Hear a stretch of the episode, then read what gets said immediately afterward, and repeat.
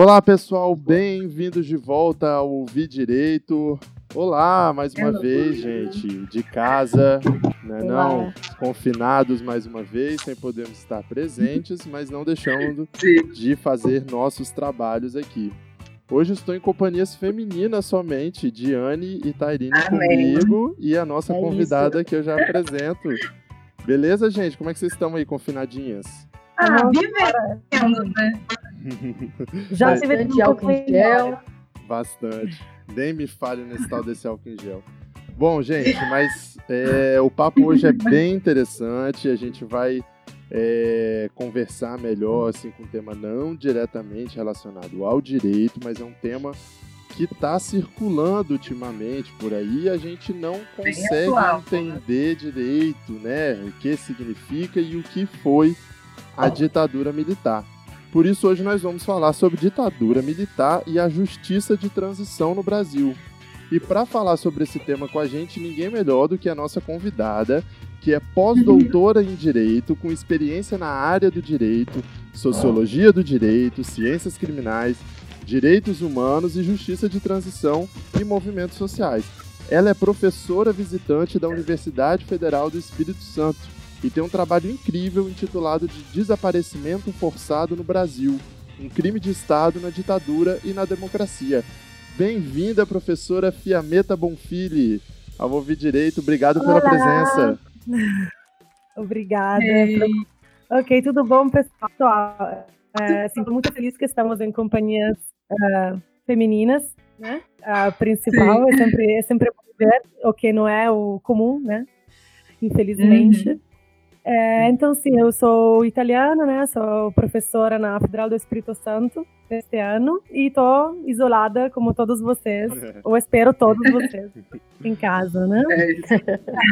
Bem isolado. Porque, é, porque eu pensei de uh, falar deste tema, né? Eu sei, eu sei, como todo mundo sabe, que hoje teve umas notícias, né, muito importantes em tema de democracia brasileira, a situação, assim, com a demissão, o anúncio de demissão do ministro Moro e a, a, a declaração do presidente, né? Mas, Sim. enfim, é, a gente segue com os temas que a gente combinou de, de, de aclarar, né? De Sim. entender melhor. Até porque transição e ditadura militar foram um tema principal, assim, um, um tema bastante presente na, na última campanha eleitoral e também nas últimas manifestações, apesar da pandemia e da crise total, uh, algumas pessoas acharam absolutamente normal é, estar pedindo intervenção militar no meio de uma pandemia, de uma aglomeração, sem máscara. Então, se é um tema tão importante para as pessoas arriscar na própria vida é, é, e a dos outros, fora de casa, de repente, estamos entendendo esse como um debate político, jurídico, histórico, né? Não é só uma coisa ou outra, é um, um tema que abrange vários, vários outros, né? Várias uhum. disciplinas. Eu sou do direito, mas enfim, eu tenho uma uh, formação interdisciplinária sobre isso que vamos, vamos, vamos conversar. Eu também fui professora o último semestre na Federal justamente sobre justiça e transição, no curso de pós-graduação em Direito da UFES. E é por isso que eu vou começar tentando ter uma abordagem bastante didática, porque eu acho que a maioria das pessoas uh, não sabe o que significa justiça e transição, né? Com Antes certeza. de ditadura. Ok, certo? É, tô, tô errado? Não, é isso não, aí. Tá ótimo, então a gente vai começar entendendo a justiça de transição, né? Então vamos lá, o que seria a justiça de transição? Então, uh, eu não sei o que as pessoas entendem na primeira vez que escutam esse, esse termo. Eu escutei esse termo a primeira vez quando eu estava cursando meu mestrado na Espanha, em 2010. É, meu Deus, faz 10 anos já, meu Deus. Então, é, e o que seria justiça de transição, se as pessoas vão pesquisar em inglês?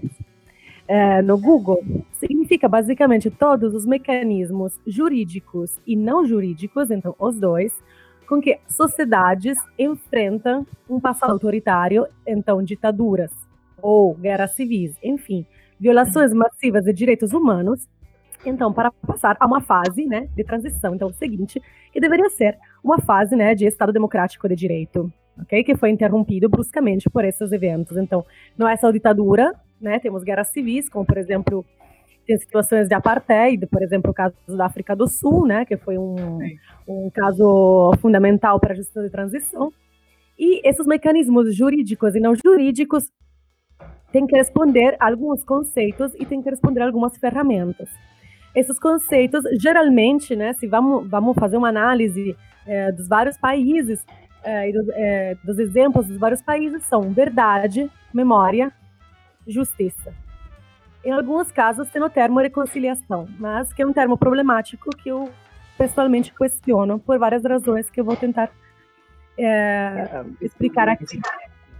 Então, o que significa? Não sei se alguém do público ou de vocês já leu ou ouviu o lema Nunca Mais.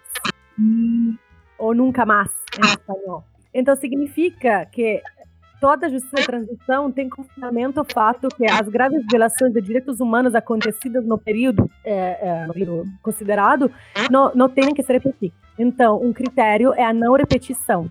Tentar ter todos esses mecanismos jurídicos e não jurídicos para que essas violações não possam repetir no futuro.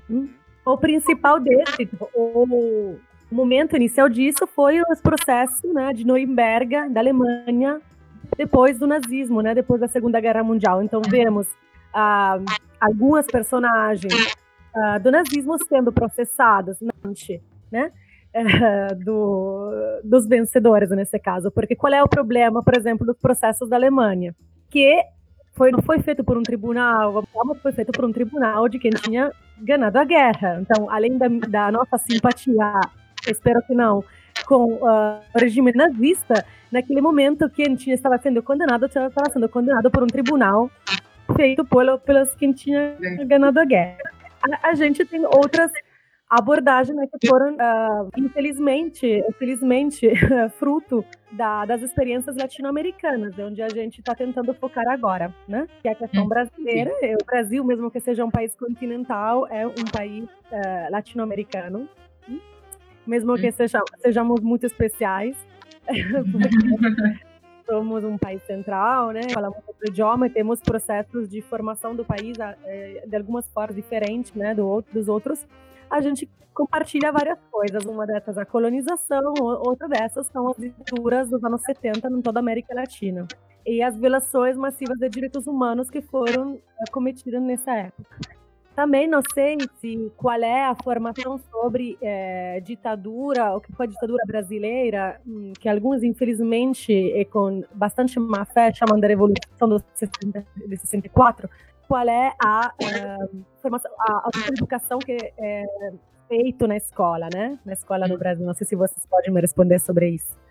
Como é que é chamado, o que, é que vocês aprendem? É ditadura, eu aprendi como ditadura, isso é um período ruim, assim. Não vou falar sobre Revolução de 64. Não? Se fala em golpe, não. né? Se fala em golpe. É, né? já fala de golpe. Acho que isso é um bom sinal, né? Espero. Muito bem, pensem sobre uma coisa. Quantas ruas vocês conhecem, às vezes vocês atravessam, que tem o nome Castelo Branco? Nossa, Sim. várias. Sim. Hum? Médici, Geisel, bairros com esses nomes. Né? Uhum. Bairros, estátuas.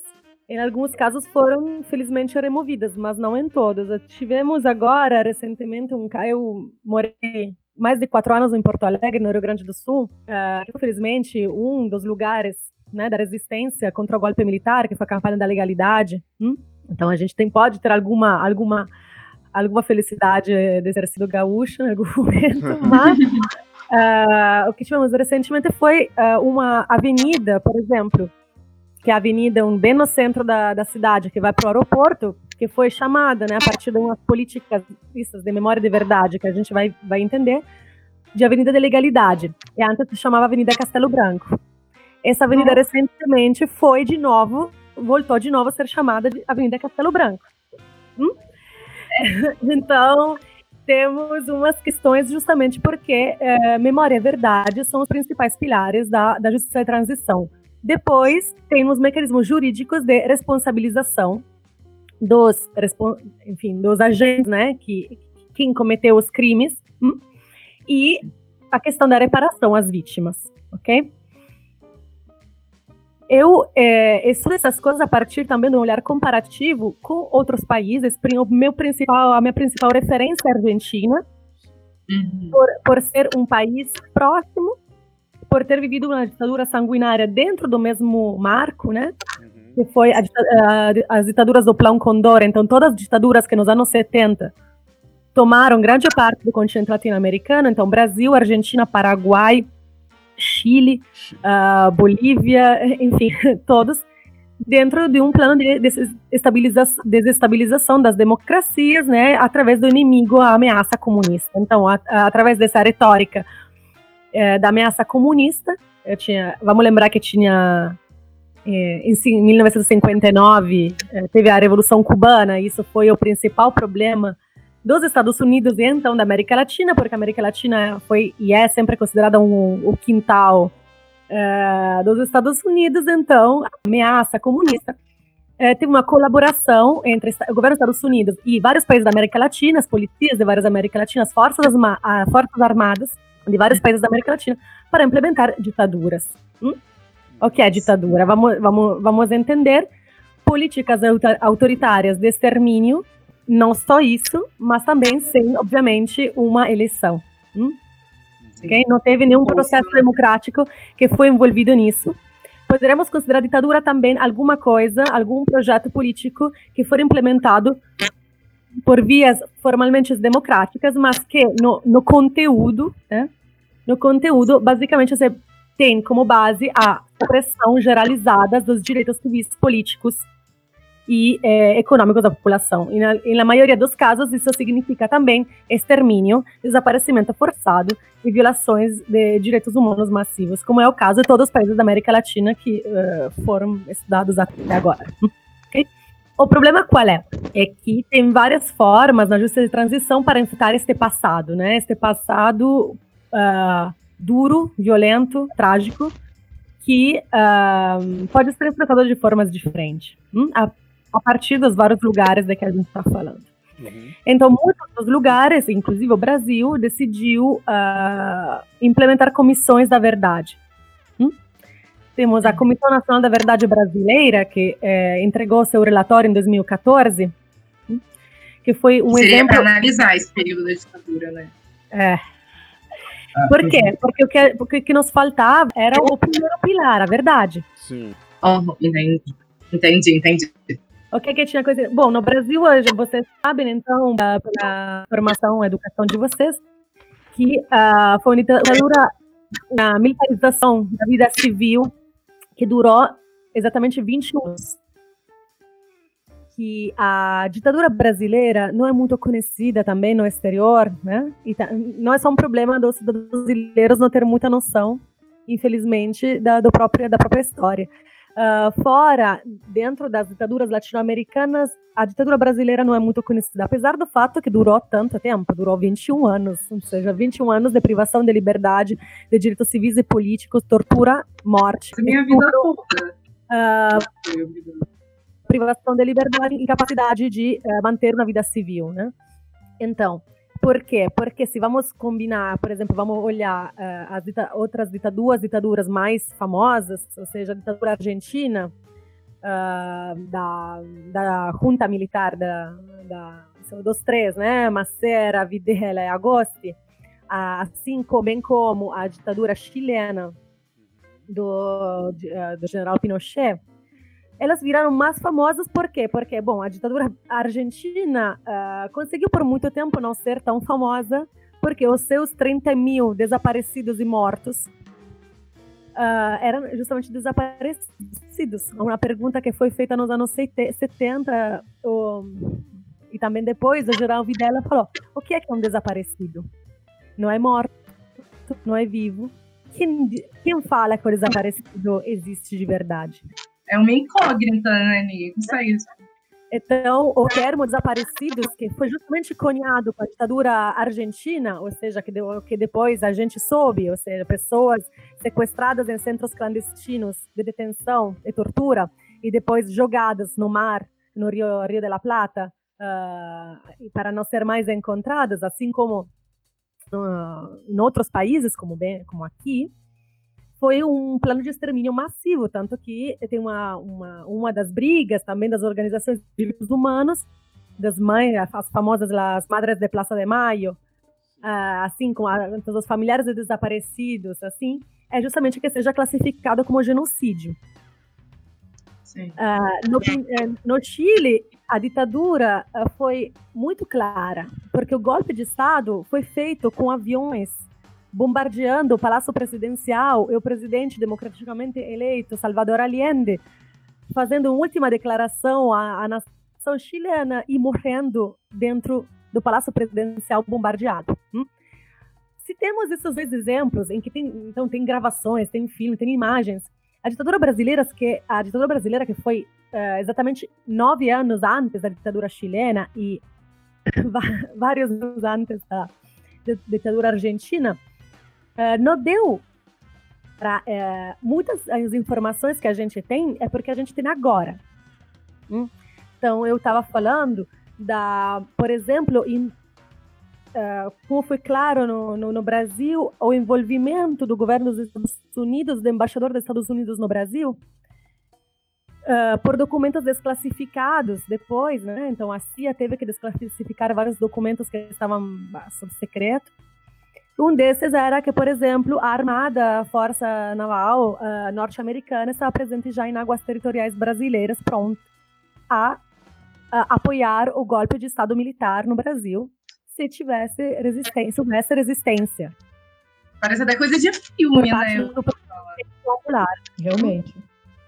Né? Parece muito coisa de filme, se essa É muita coisa de filme. Infelizmente, a verdade é a realidade, ah. é, assim, a, a, Latinoamérica, a Latinoamérica é o pior dos filmes sobre uh, abuso de poder que a, que a gente conhece, assim, tão recente, né? Porque vamos pensar que os anos 70 são anteontem, né?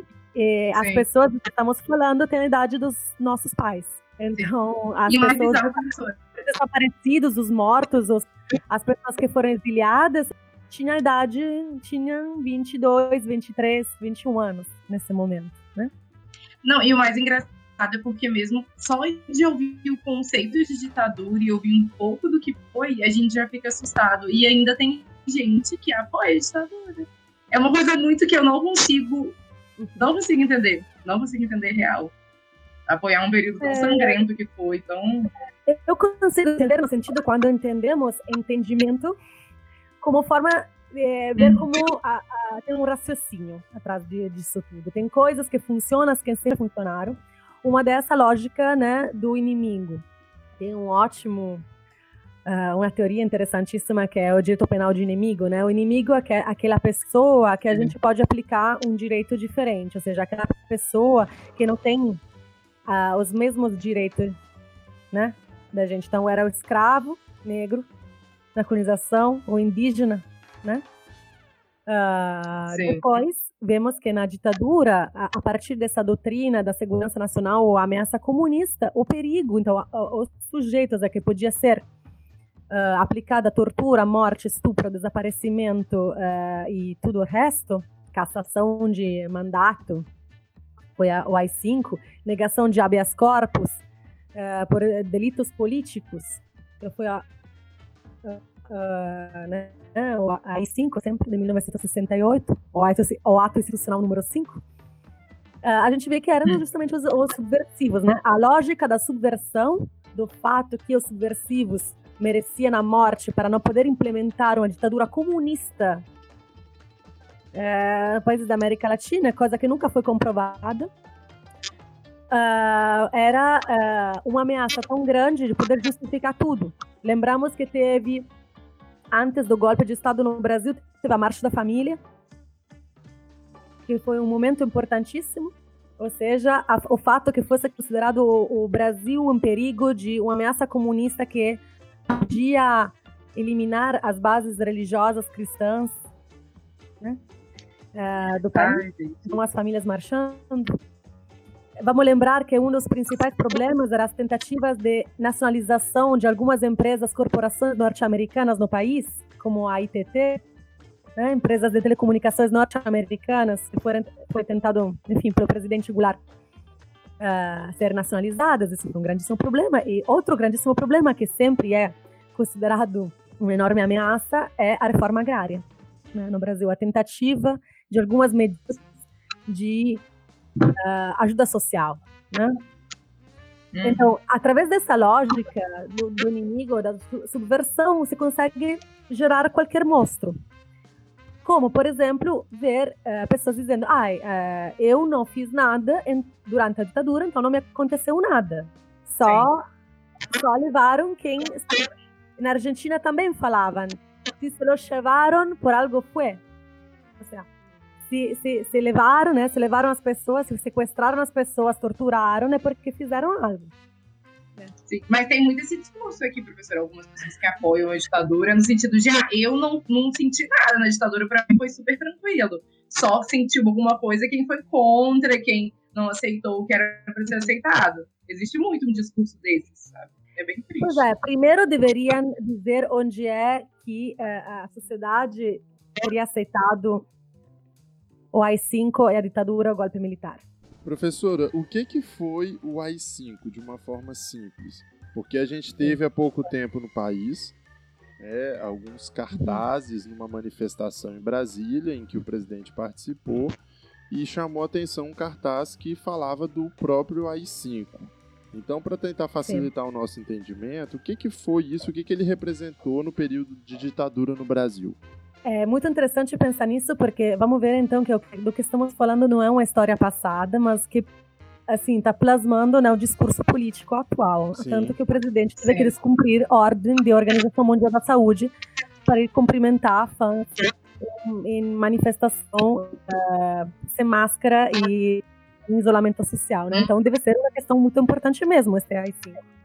Sim. Uh, então, o ato institucional número 5 foi um, vamos dizer, um, um, um ato institucional, um, uma providência normativa que chegou depois de vários atos institucionais, né? Foi justamente o primeiro, chamamos ele de número 5 por alguma razão. Então, ele chegou em 1968, então, quatro anos depois do golpe de Estado, e é considerado pelos analistas, pelos historiadores, pelos cientistas políticos, o, o símbolo mais evidente do endurecimento do regime militar que, que foi então promulgado pelo Costa e Silva, né? Então tem uma troca no mando militar. Isso não significa que antes estiver, é, teria sido quatro anos, né, de, de, de paz, amor e, e, feijão e arroz, né? Não foi bem assim, mas o que estava significando, o que, é que era o 68 no mundo todo, no mundo todo 68 e também no Brasil, era o momento de levantamento dos organizados movimentos estudantis,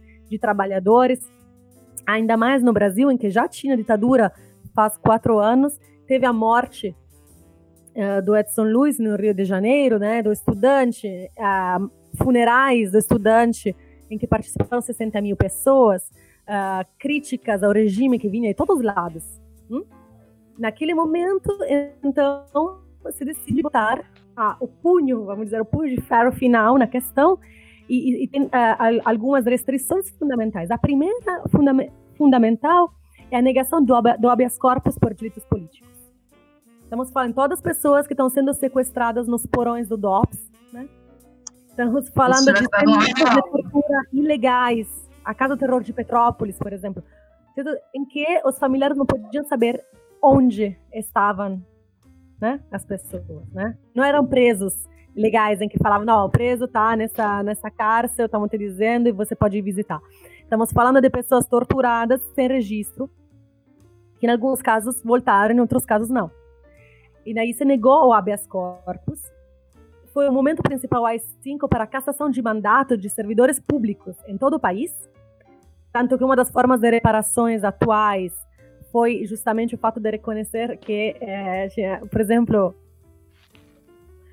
uh, que se calcularam os danos da aposentadoria, para, para a aposentadoria, quantos anos, por exemplo, um professor da URGS de Porto Alegre não, não, não conseguiu trabalhar porque tinha sido cassado o seu mandato, né?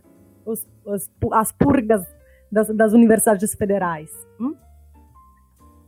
Tem a, a questão da impossibilidade, então, de reunião, a censura, né?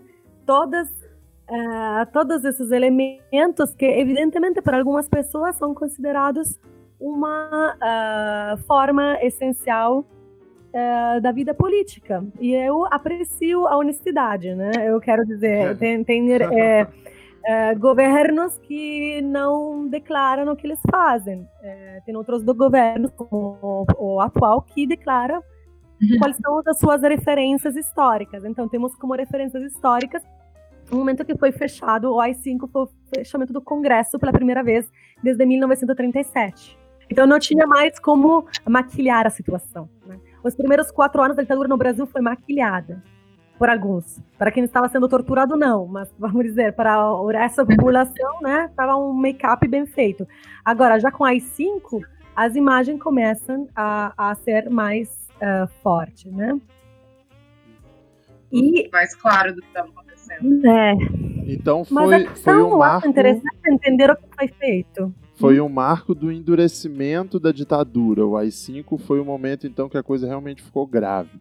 Explicitamente. Seria isso. Explicitamente grave. Vamos dizer que é um amadurecimento de um projeto de extermínio tá. político. Uhum.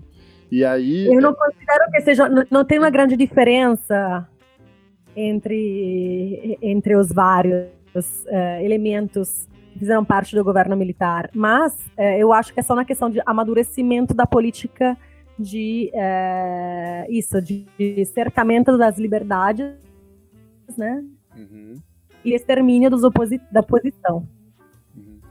É, a Diane chegou a comentar agora há pouco que algumas pessoas mais velhas, principalmente, têm essa mania, né, de enaltecer o período de ditadura no Brasil é justamente porque com o discurso de que eu não via nada de errado, né? Como se não ver fosse não existir. Mas é a verdade delas. Tanto é que o discurso é amplamente sustentado. Eu conheço inúmeras pessoas que defendem a ditadura militar porque foi um período de organização em que vagabundo era punido, usando as palavras que eu ouço, em que as coisas funcionavam então, assim, é, eu queria é, fazer uma provocação no bom sentido uhum. para a senhora. A ditadura não deixou nada de bom para o Brasil? É, aí depende filosoficamente o que a gente considera bom, né? É, eu pessoalmente acho que não. Não acho que ditaduras que aprofundaram a desigualdade uh, do país e, enfim, eu uh, tenho inclusive várias uh, questões sobre, por exemplo, a corrupção existente durante a ditadura militar. Então, esse, uh, esse papo de se, enfim, o, as pessoas que, enfim, não respeitavam a lei eram punidas, depende de quem não respeitava a lei e qual lei, né? como em todos os anos. Então, as pessoas, é bem atual, né? Usaria nesse argumento em tudo, porque de repente também em zonas controladas pela milícia, pelo tráfico, quem viola as regras do tráfico da milícia é punido.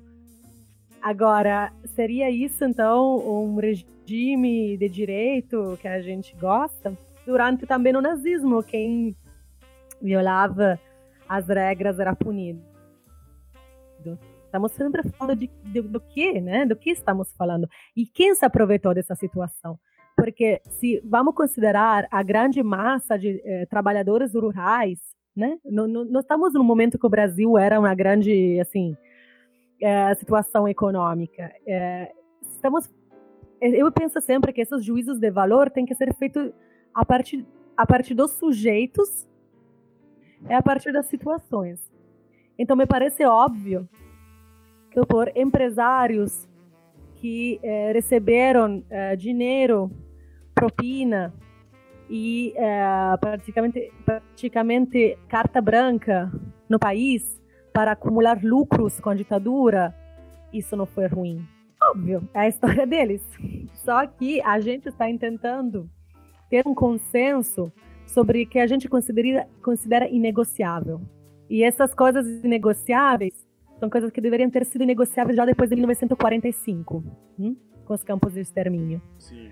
Mas, evidentemente, não eram tão inegociáveis assim, porque eh, as pessoas, a, a sociedade brasileira, do jeito que ela está, está considerando negociável a tortura.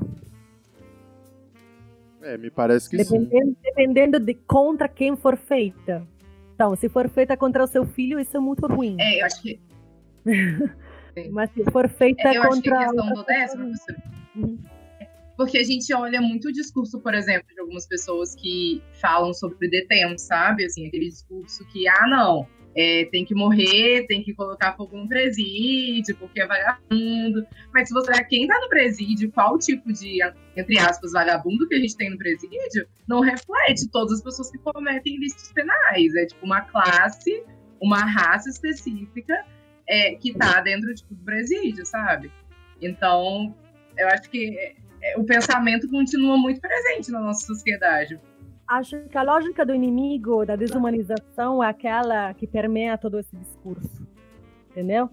Porque no momento Sim. que uhum. você coloca o subversivo, o comunista, entre os quais vamos lembrar que tinha militantes das lutas, da luta armada, como os desaparecidos do Araguaia, pelo qual o Brasil foi condenado pela Corte Interamericana de Direitos Humanos e até hoje não respondeu, Uh, o, tinha padres de igreja, uh, tinha militantes do campo rural, uh, enfim, a, a, composição da oposição à ditadura era muito, era muito heterogênea, mas o fato de poder classificar o inimigo, o desumano, né, a pessoa não humana, então os, o nazista como chamava nos judeus, Ubermensch, né, significa aquele que não é pessoa, né, abaixo abaixo da pessoa. Que né? isso.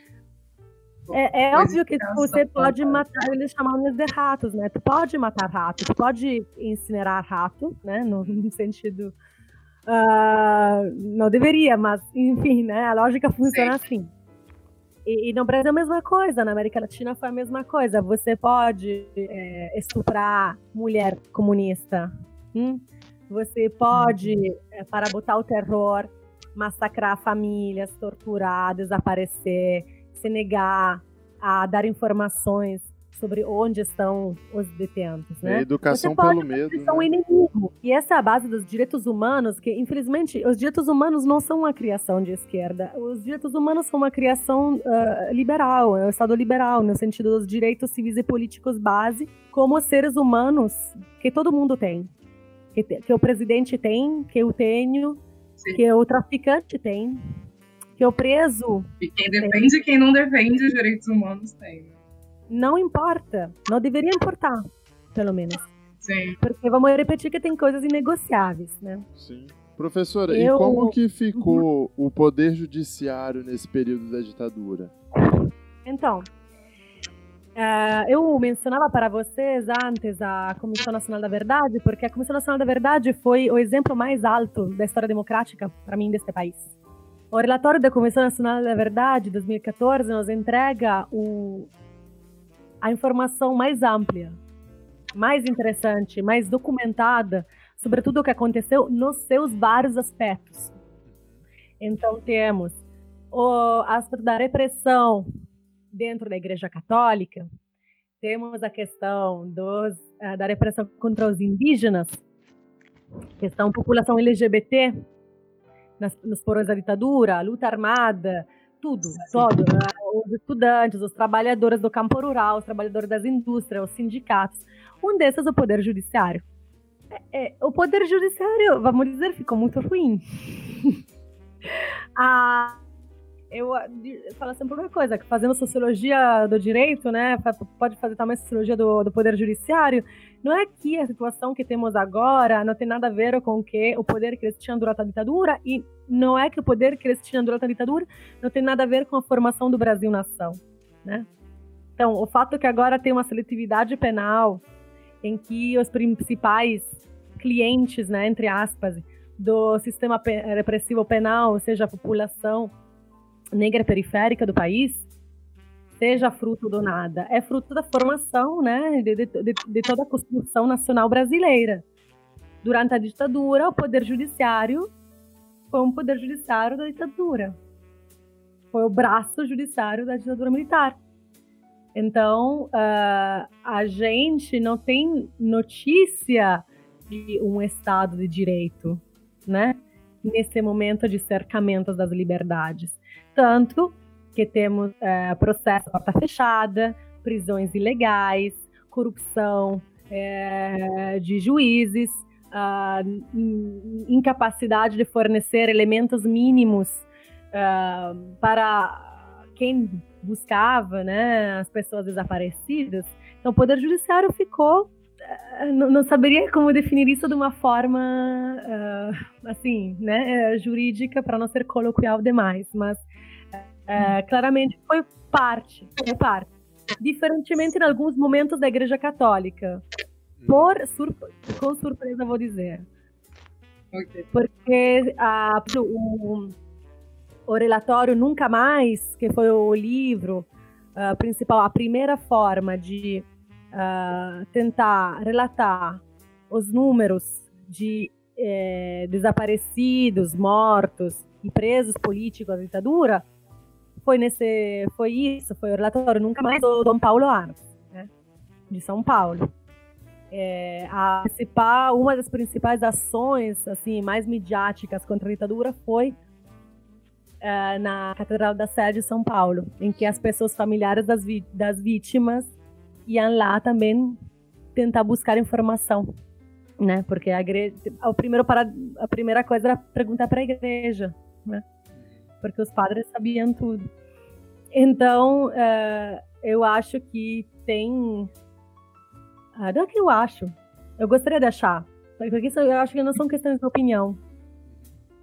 São que é questão de fato, de documentos de verdade histórica. Agora, a interpretação é livre. Esse é o problema. Sim.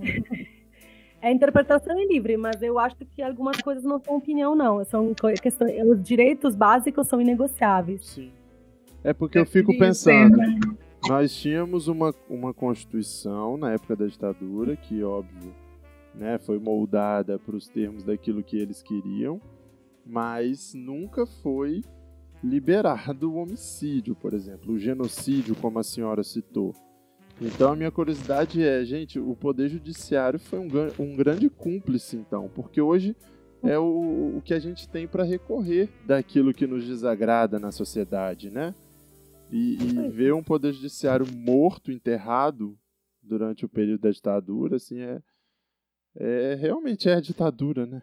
É, Mas eu acho que a gente faz uma grande referência, que é quando teve o primeiro processo contra os militares da Argentina, né, pouco depois da ditadura, a ditadura terminou em 83, vocês podem pesquisar, tem um documentário muito lindo que se chama Juicio a las Juntas, que está no YouTube, que tem uhum. todo, todo o processo. Uhum. E no final, o advogado né, do Estado da Família, né, da o primeiro governo democrático da Argentina, que foi o governo Alfonsín, uh, ele fala, antes de dizer aquele famoso nunca mais, em que todo, toda aula de tribunal cai chorando, com as famílias gritando assassinos para, para os militares presentes, eu, eu sugiro para todo mundo olhar aquilo, né? Um, ele fala uma coisa muito interessante porque os militares argentinos, bem como os militares brasileiros, em muitos casos, eles usavam essa questão da segurança nacional e eles diziam era uma guerra contra a subversão. Só que para ter guerra tem que ter dois exércitos. A, a luta armada, a resistência armada não pode ser considerada um exército e não pode entrar em consideração em termos de guerra. Por Sim. tamanho, potência e o fato que estamos considerando, de um lado, aparados de Estado e do outro, sociedade civil, que pode ser armada pode ser errada, pode estar errada, pode estar errada, mas não é um exército do Estado. Uhum. E, e daí fala, o advogado fala, então, se era uma guerra, senhores, por que vocês não aplicaram as convenções de Genebra, por exemplo, uhum. que a gente ratificou como Estado desde 1945? Porque também para preso de guerra tem, tem direito. Deveria, né?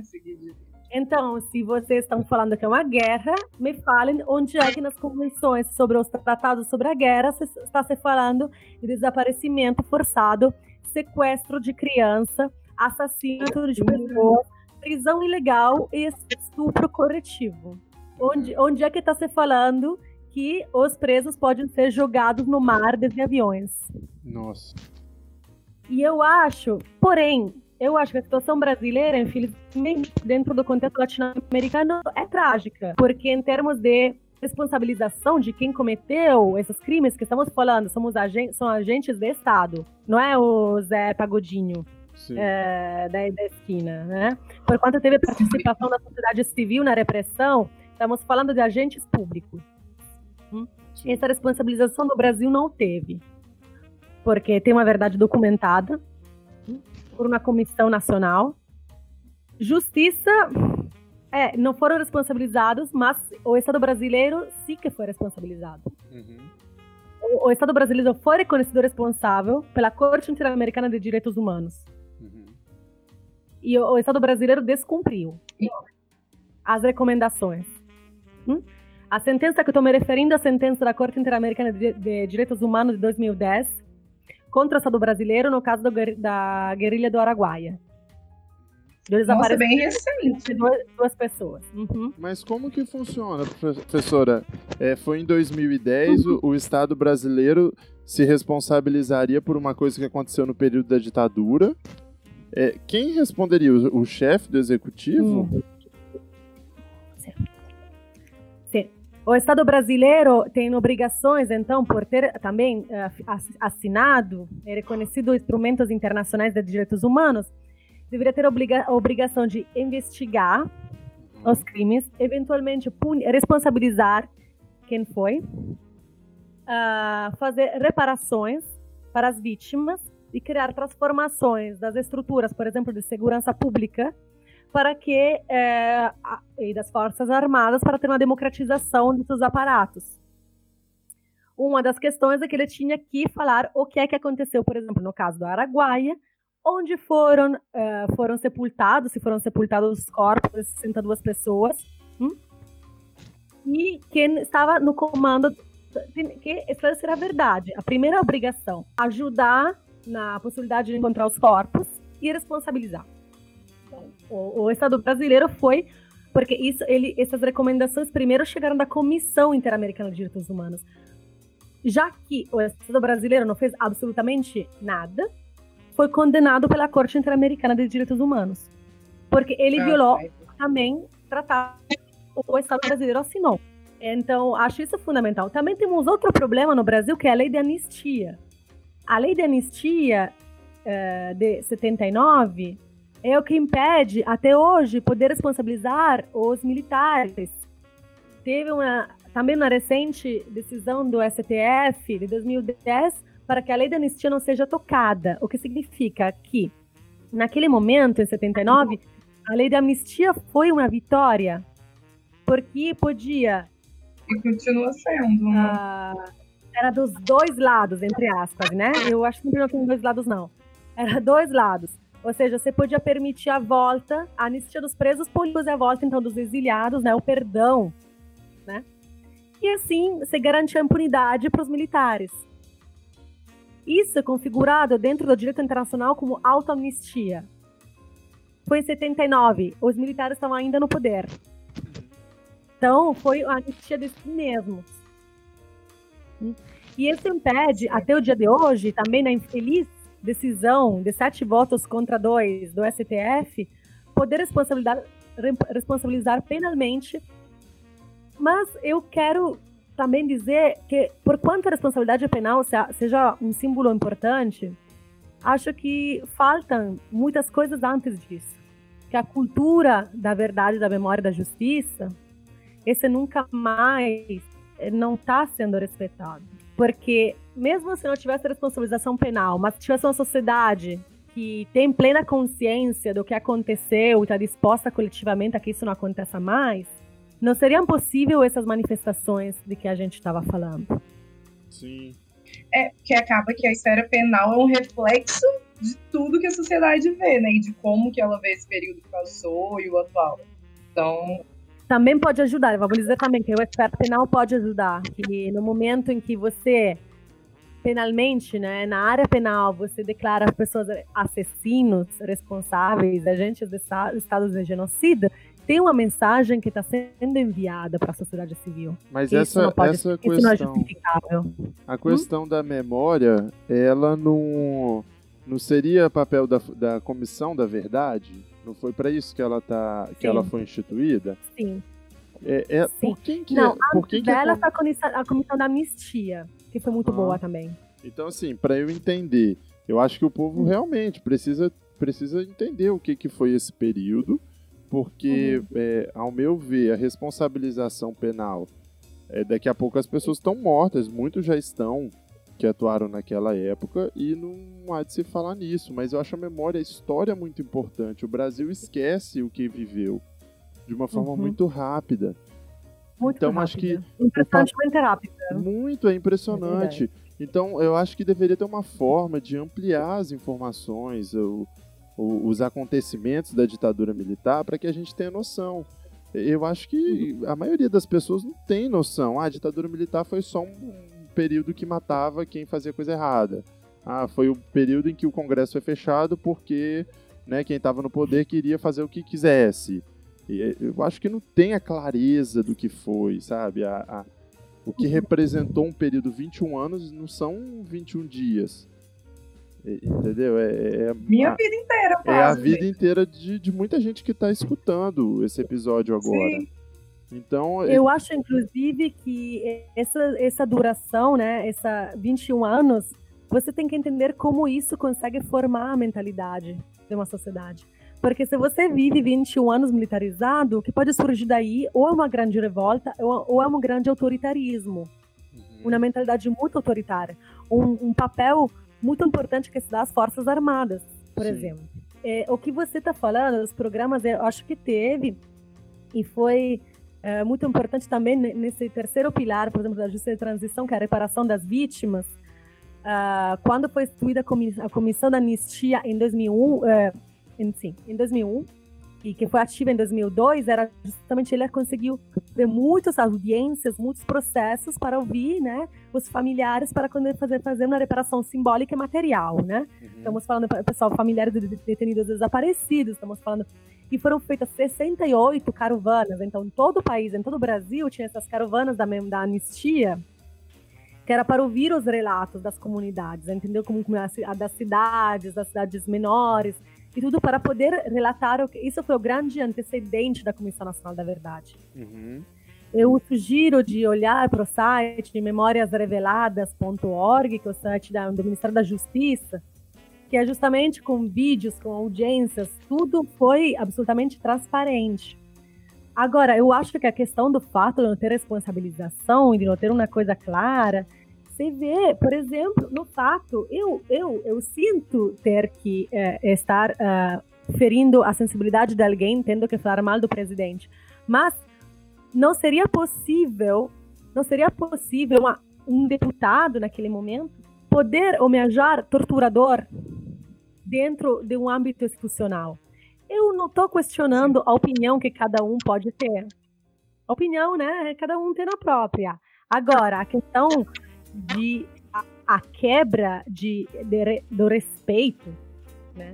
À memória histórica para poder homenagear um assassino, estuprador e torturador como o Coronel Brilhante Ultra, Sim em direta em televisão nacional, ao vivo, e sair não algemado daquilo, porque não é, vou repetir, não é o Zeca Pagodinho, não é a pessoa que fala a própria opinião dentro de um bar, a gente discute, a gente briga e tudo, tudo né, na boa, é, terminou, enfim, cada um é amigo de quem quiser. Agora, a questão são cargas institucionais não tendo respeito às instituições democráticas. Isso é o problema.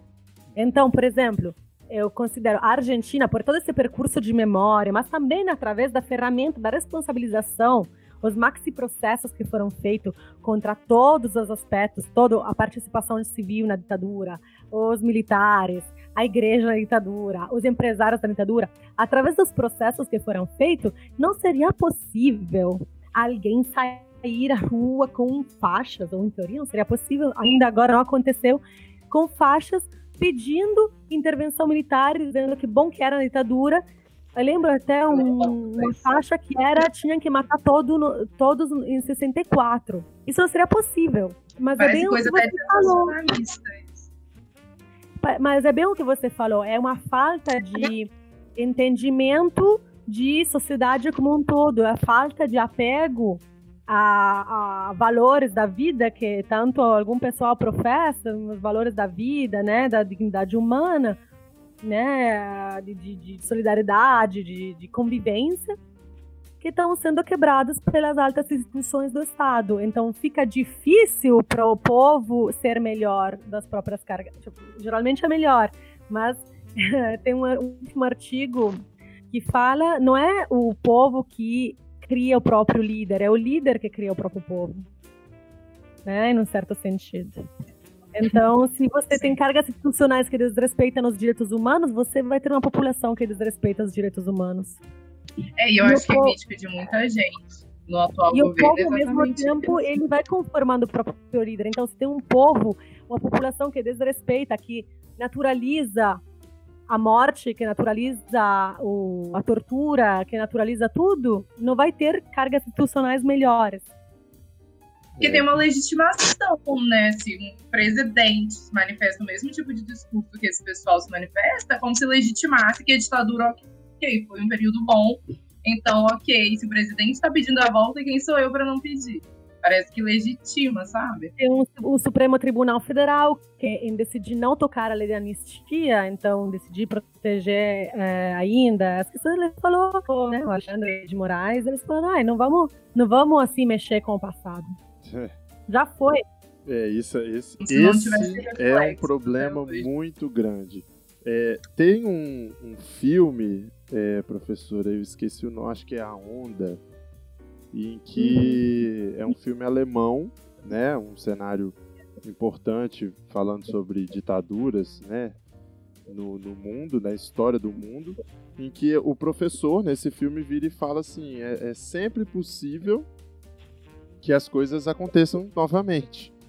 E aí ele faz uma espécie de, né, uma convocação ali, ele cria um sentimento de união, ele cria um time, uma equipe, uma logo e o negócio se espalha. Ele coloca uniforme, uh, uh, as pessoas começam a usar uniforme, começa a divulgar a marca, começa a falar igual e de repente ele, ele criou uma mini ditadura dentro da escola. Nesse sentido, e agora já caminhando para o fim aqui da nossa gravação, eu queria perguntar para a senhora: a gente corre o risco de voltar a ter uma ditadura ou alguma coisa parecida no Brasil hoje? É, eu acho sempre que sim, só não do mesmo jeito. Eu acho que os golpes agora não vão ser feitos, não são feitos por com tanques militares, né? Vai ter, mas estamos no, na situação em que tem mais militares no Congresso, eh, não no Congresso, quer dizer, na vida política, do que nunca na história. Hum? de uma forte presença militar. Temos uns valores que são, estão sendo transmitidos que são valores antidemocráticos, por um pensamento filosófico, Sim. político de aniquilação e extermínio do outro. E Verdade. isso, mesmo que o a atual presidência gostaria de ter o mérito exclusivo disso, não é, não é, não é só deles não. Então, uh, o fato que a população brasileira, a sociedade brasileira fosse dividida entre quem merece a vida e quem merece a morte, já estava claro na atuação das forças de segurança pública nas favelas, já estava claro nas formas de extermínio das comunidades indígenas, da falta de demarcação territorial, na liberação de agrotóxico na, nas, comunidades, uh, nas comunidades rurais. Então, essa lógica, que é uma lógica basicamente de morte, é uma lógica que já estava presente. O estado de exceção não começou uh, no momento do golpe institucional, o último golpe institucional. Eu estou me referindo a, ao impeachment da, da, da Dilma. Sim. Fala que para algumas parcelas da população, para os negros periféricos e as pessoas que moram nas favelas, para os povos indígenas desse país, para as pessoas que são presos políticos nesse país que tem, é, esse, essa realidade, essa foi sempre uma realidade. Agora estamos tendo um aprofundamento e uma legitimação pública, aberta e transparente do assassinato, da morte, da tortura, como forma de vida política. E isso não tem precedentes. Nem a ditadura militar conseguiu ter a conseguiu ter a transparência necessária para poder declarar tão abertamente que o objetivo dela era, era matar. E isso, então, é por isso que eu acho, essa legitimação, que eu acho que é o que permite que uh, isso possa acontecer. Não das mesmas formas. Então, não vamos ter a, a, os, os, navios dos Estados Unidos é, esperando para poder invadir no caso, não vamos ter tanques, provavelmente não vamos ter tanques militares e provavelmente não vai ter guerra civil nos, nos moldes que a gente conhece. Mas sim, todas as características estão presentes e estão vivas. Isso é uma ameaça. Dá até medo. Pois é, eu gostaria de dizer para não ter medo, mas eu acho que o medo. Primeiro, eu sempre falei o que, ia passar. Tipo assim, para mim foi sempre muito claro, ficou sempre muito claro. Eu era achando exagerado, eu falei, não, é isso que vai acontecer mesmo. É, eu acho que o medo tem duas funções. De um lado, ele paralisa, né? Porque a gente com medo aceita qualquer coisa. Ai, temos medo disso, ah, temos medo do coronavírus, então o que a gente vai fazer? Vai entregar todos os nossos dados para o governo, vamos, vamos, vamos botar microchip embaixo da pele para ver se eles no, no, olha, se, isso é o debate na Itália, tá, para ser claro. Mas do outro Sério? lado, o medo também pode dar uma uma força, porque a gente entende o que tem, o que está em jogo. E Sim. que não adianta só esperar que a coisa aconteça com você ou com seus familiares ou com seus amigos. É, é então a gente tem que defender as garantias democráticas substanciais, não formais. A gente tem que defender, a democracia, não é defender a lei número 4.250, sei lá. É defender a vida, a integridade física, psicológica, a possibilidade é, econômica, social, desenvolvimento, de a, a, defender a igualdade entre as pessoas. É isso que tem que ser. E, infelizmente, ou, ou, ou é, a, a, gente toma essa consciência ou não, a gente não toma, porque durante o nazismo, os, ou as pessoas que não eram judeus, os alemães, falavam, ah, a gente não sabia nada. Agora a gente sabe Sim. tudo tem internet, tem Facebook, tem Twitter, tem Instagram, tem todas as informações, tem os, a mídia. Sim. Só não, só não sabe quem não quer atualmente, gente, porque informação a gente tem, canal que transmite essa informação tem. Não quer aceitar o que quer, é, na verdade, né, eu acho. Infelizmente, eu não acho que seja uma questão, uma questão ideológica. Não acho que é, há, é, eu sei Infelizmente, no debate político brasileiro, algumas coisas viraram coisa de comunista. Sim. Mas Estado de Direito, é, direitos humanos, é, que, é, seja comunista ou não, não, não, não é, uma, é uma criação do Estado liberal. Eu quero a Revolução Francesa. Então, no, que não, de comunista não tinha absolutamente nada. Era uma revolução da classe burguesa, a classe do, do, mercado, do mercado, a primeira formação do capitalismo a nível internacional. Então, a gente tem que ter um pouco também de sabedoria para conversar com as pessoas, para poder explicar. É. Sim. Eu acho que está faltando isso. O mínimo de honestidade histórica e intelectual seria boa. Eu acho que é esse, esse é o caminho mesmo. É conhecer e ter consciência da, do que está acontecendo para a gente, pelo menos, ter essa identidade, porque não tem como mudar o passado. Então, que a gente saiba o que aconteceu com a gente para não repetir os mesmos erros e para construir uma sociedade melhor. Acho que ninguém se opõe a isso. É impossível se opor a isso. Todo mundo quer um futuro melhor. As pessoas entendem como melhor, é todo isso o problema. É, é, esse é que é o problema. Bom, gente, hoje o papo foi incrível sobre o nosso passado tão atual e sobre o que, que esse passado deixou de marcas para gente num papo sobre ditadura militar e justiça de transição no Brasil. Eu queria agradecer a professora Fiameta Bonfili. Mais uma vez, muito obrigado, professora, pelo tempo aqui com a gente, por se dispor a Obrigada. abrir um pouco a nossa cabeça. Foi muito bom. É isso aí. Obrigada por vocês, de verdade. Espero que seja, não seja seja sempre menos necessário ter que retomar esses que seja sempre menos necessário ter que, ter que defender a democracia, a vida, né? É, é verdade. Sim, sim. É isso é aí, pessoal. Isso. Sim, verdade. Obrigado pela presença de vocês. Até o próximo episódio. Um beijão. Tchau, tchau. Obrigada, gente. Obrigada, tchau. Tchau, tchau. Tchau. Tchau, gente. Obrigado. Valeu.